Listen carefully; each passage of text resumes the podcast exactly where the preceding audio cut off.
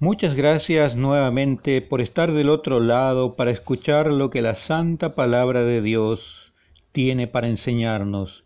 En esta oportunidad, en este episodio número 4, pero el estudio número 3 de la, 3 de la fe de Jesús, vamos a compartir lo que, lo que la Biblia enseña acerca del Espíritu Santo. Primeramente vamos a hablar de la personalidad del Espíritu Santo, junto con quienes forma el Espíritu Santo la deidad. Leemos en San Mateo capítulo 28, versículo 19, Por tanto, id y haced discípulos a todas las naciones, bautizándolos en el nombre del Padre, y del Hijo, y del Espíritu Santo entonces, junto con quienes forma el Espíritu Santo la deidad, junto, junto al Padre y junto al Hijo. ¿De quién procede y cómo se llama al Espíritu Santo? Leemos en San Juan capítulo 15 versículos 16, pero cuando venga el consolador, el consolador a quien yo os enviaré del Padre, el Espíritu de verdad, el cual procede del Padre, Él dará testimonio acerca de mí, dijo nuestro Señor Jesucristo. Entonces, ¿de quién procede y cómo se llama al Espíritu Santo? Procede del Padre. Y es denominado, es denominado en este este pasaje el Espíritu de verdad. La obra del Espíritu Santo. Vamos a analizar un poco la obra del Espíritu Santo. ¿A qué nos guía el Espíritu Santo? Vamos a leer allí en San Juan capítulo 16, versículo 13, que dice lo siguiente, pero cuando venga el Espíritu de verdad, él os guiará a toda la verdad, porque no hablará por su propia cuenta, sino que hablará todo lo que oyere y os hará saber las cosas que habrán de venir. Entonces, ¿a qué nos guía el Espíritu Santo? A toda la verdad. El Espíritu, por eso es llamado el Espíritu de verdad, porque nos guía, aparte de la verdad, no, a toda la verdad. ¿Y de qué nos puede convencer el Espíritu Santo? ¿De qué nos convence el Espíritu Santo? Vamos a leer allí en San Juan capítulo 16, versículos 8 y 9. Y cuando Él venga, convencerá al mundo de pecado, de justicia y de juicio. De pecado por cuanto no creen en mí. Entonces, ¿de qué va convencer el Espíritu Santo, el Espíritu Santo nos convence de justicia, de la justicia de Dios y de juicio, de que hay un juicio y de pecado, de que nosotros somos pecadores. ¿Cómo nos ayuda el Espíritu Santo en la oración? Leemos allí en Romanos capítulo 8 versículo 26 y de igual manera el Espíritu Santo nos ayuda en nuestra debilidad, pues ¿qué hemos de pedir como conviene? No lo sabemos, pero el Espíritu mismo intercede por nosotros con gemidos indecibles. Impresionante lo que dice allí la palabra de Dios. Muchas veces no sabemos cómo dirigirnos a Dios o qué decirle. Tal vez sabemos, sabemos muy poco acerca de Dios. Y necesitamos de la ayuda de Dios, pero no sabemos cómo hacerlo. Pero el Espíritu Santo que sabe cuál es nuestra verdadera necesidad, Él intercede por nosotros y habla con el Padre por nosotros y le dice de forma clara lo que nosotros estamos necesitando. Recuerdo un incidente cuando un endemoniado de Gadara eh, estaba totalmente endemoniado, el demonio había tomado posesión totalmente de, de ese pobre hombre y cuando el maestro, cuando se encuentra con el maestro, con Jesús, quería pedir ayuda, quería ser libertado del enemigo que lo tenía dominado.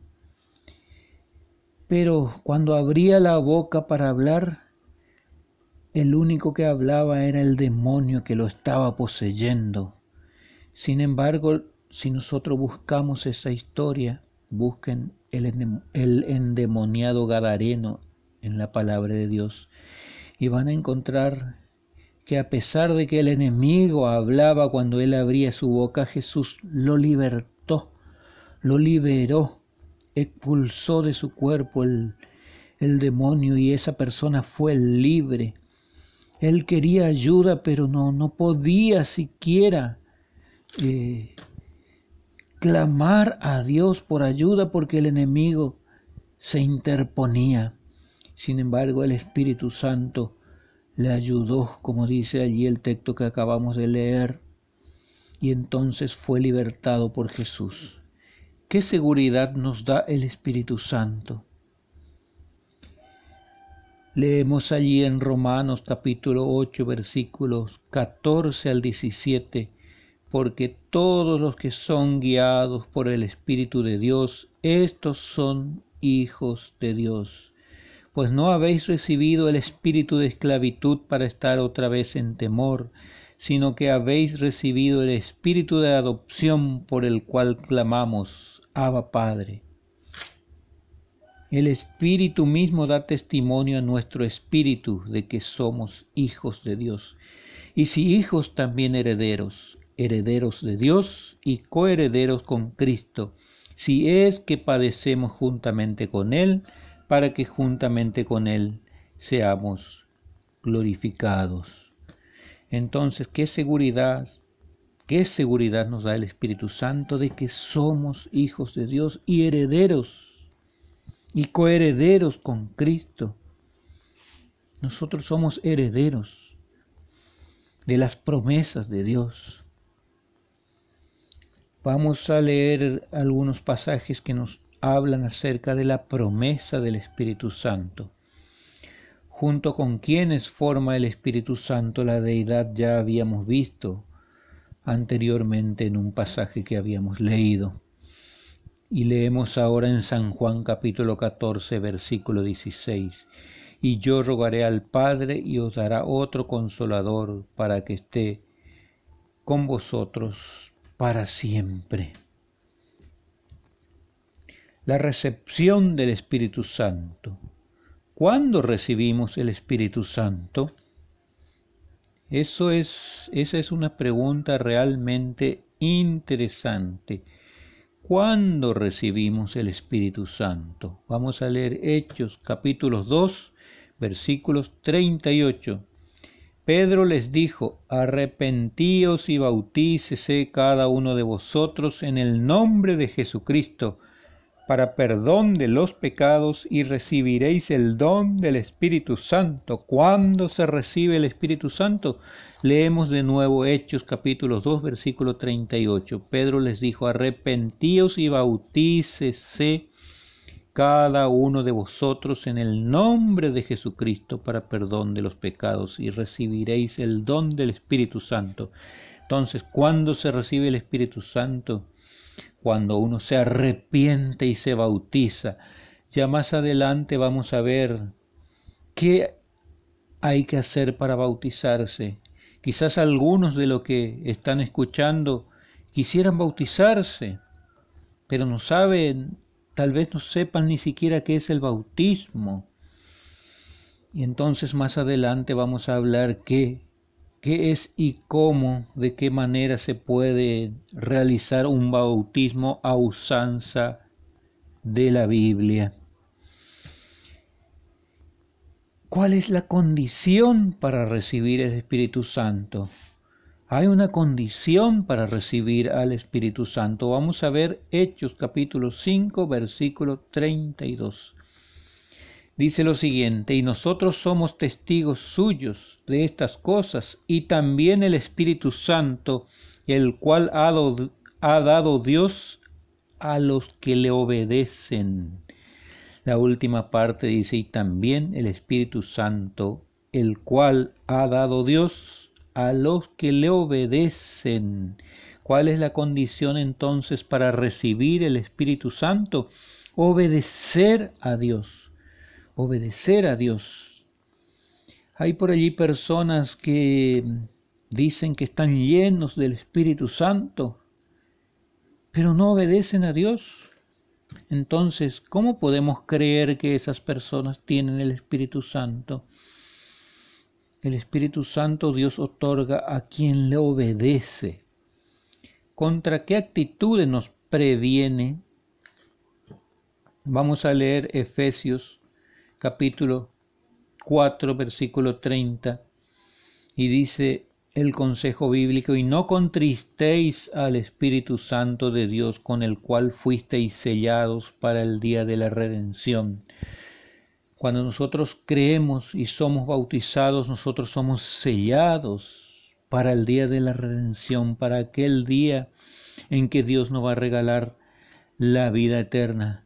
Y aquí el consejo bíblico es, no contristéis al Espíritu Santo, no les pongan triste al Espíritu Santo, lo que significa que algunas actitudes nuestras pueden entristecer al Espíritu Santo y el consejo bíblico es aquí, no les pongan triste al Espíritu Santo.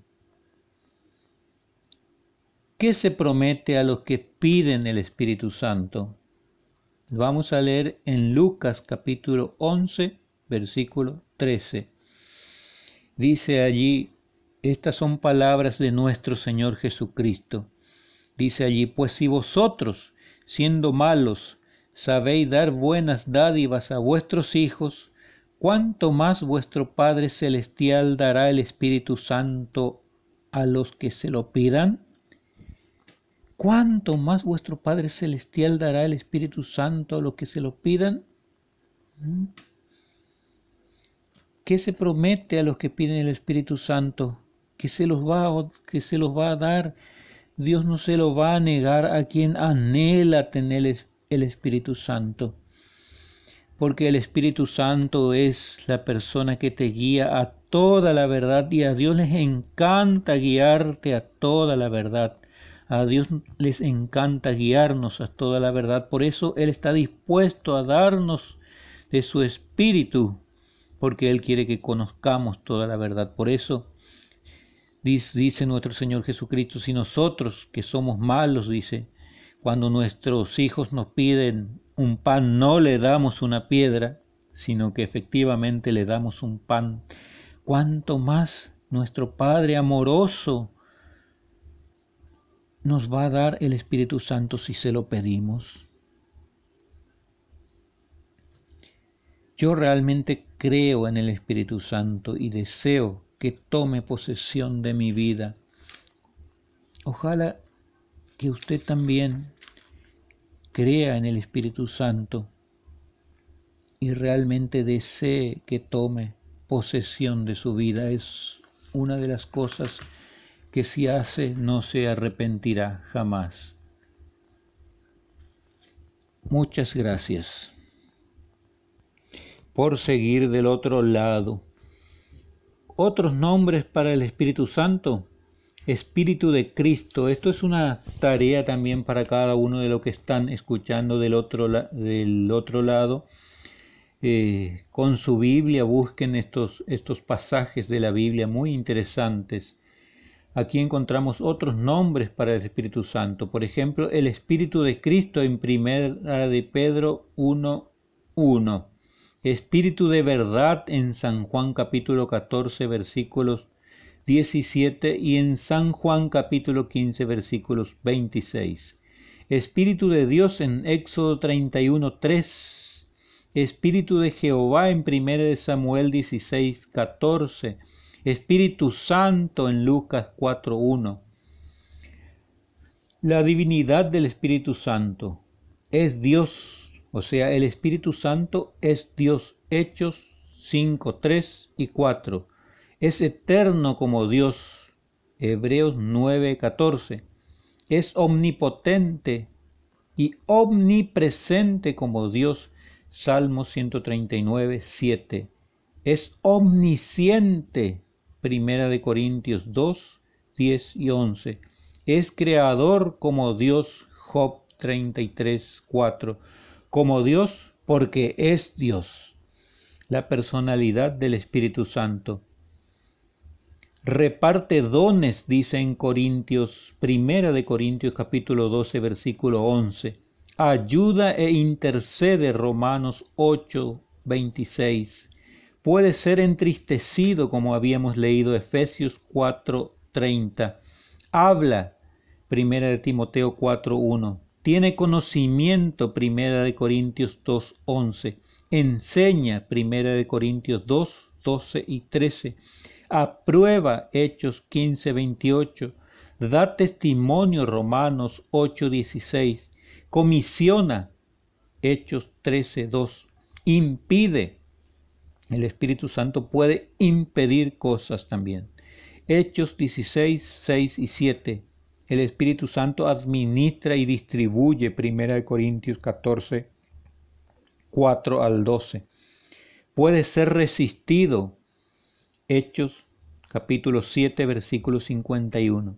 Las funciones del Espíritu Santo imparte dones. Primera de Corintios 12, 7 al 11.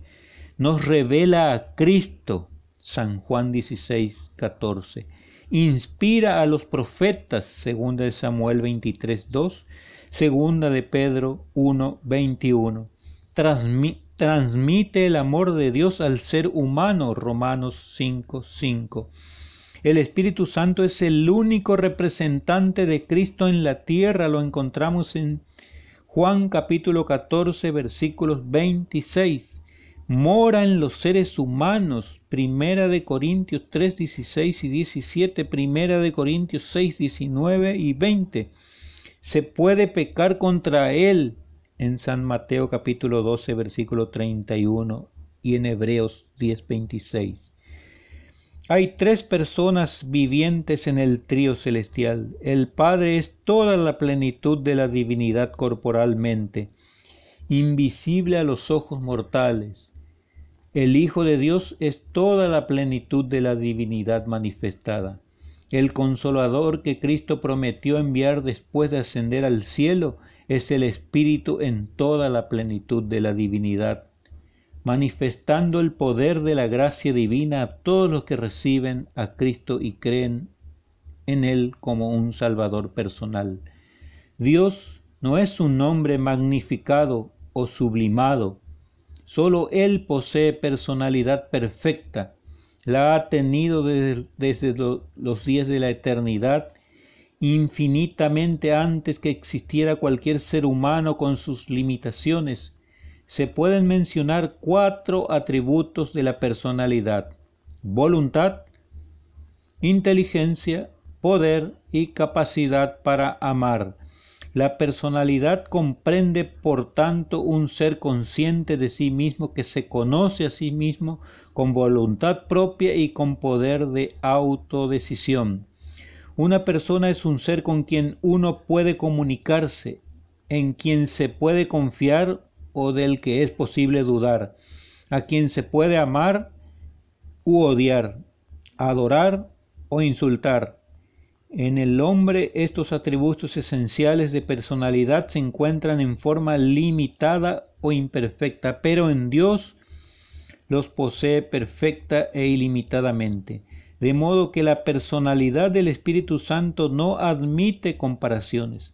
Sería de gran ayuda que escucháramos la forma en que Jesús se refiere a este punto en los capítulos 14 y 16 del Evangelio de San Juan, el cual los invitamos a usted que nos está escuchando a que lo puedan leer. San Juan capítulos 14 y capítulo 16 no expresa él siquiera una palabra que pudiera aducirse en apoyo de la idea de que el Espíritu Santo sea simplemente una influencia. El Espíritu Santo no es una influencia solamente de Dios. El Espíritu Santo es una persona igual que es una persona Cristo, igual que es una persona el Padre. Jesús se dirige a él, al Espíritu Santo, y lo trata como una persona, lo llama el consolador, un título que solo puede ostentar un ser personal. El Espíritu Santo es más que una mera personalidad, es una persona divina. Se lo llama Dios en Hechos capítulo 5, versículo 3 y versículo 4, la tercera persona de la deidad. Muchas gracias por habernos escuchado.